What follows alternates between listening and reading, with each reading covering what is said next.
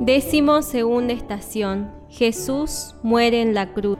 Te adoramos Cristo y te bendecimos, porque por tu cruz redimiste al mundo.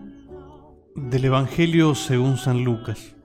Era ya cerca de la hora sexta cuando, al eclipsarse el sol, hubo oscuridad sobre toda la tierra hasta la hora nona.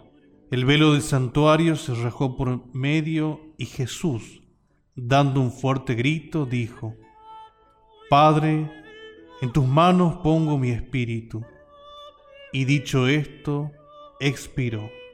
Y qué poco tiempo dedicamos a aprender a morir y cuánto a tantas otras cosas, cuando lo primero es lo único que tenemos asegurado, donde vida y muerte forman un todo inseparable. Al final de todo, cuando el último aliento se nos escapa, siempre hay amor. Quien llora al ser querido que emprende el camino a la vida eterna, lo hace por amor.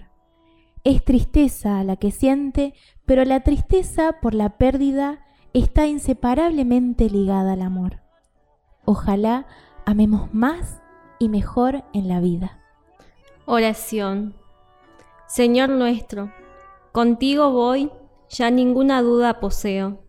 Tu amor atraviesa mi pecho, tu amor me acompaña en todo momento, así viviré, siempre con tu amor, compasivo y bueno.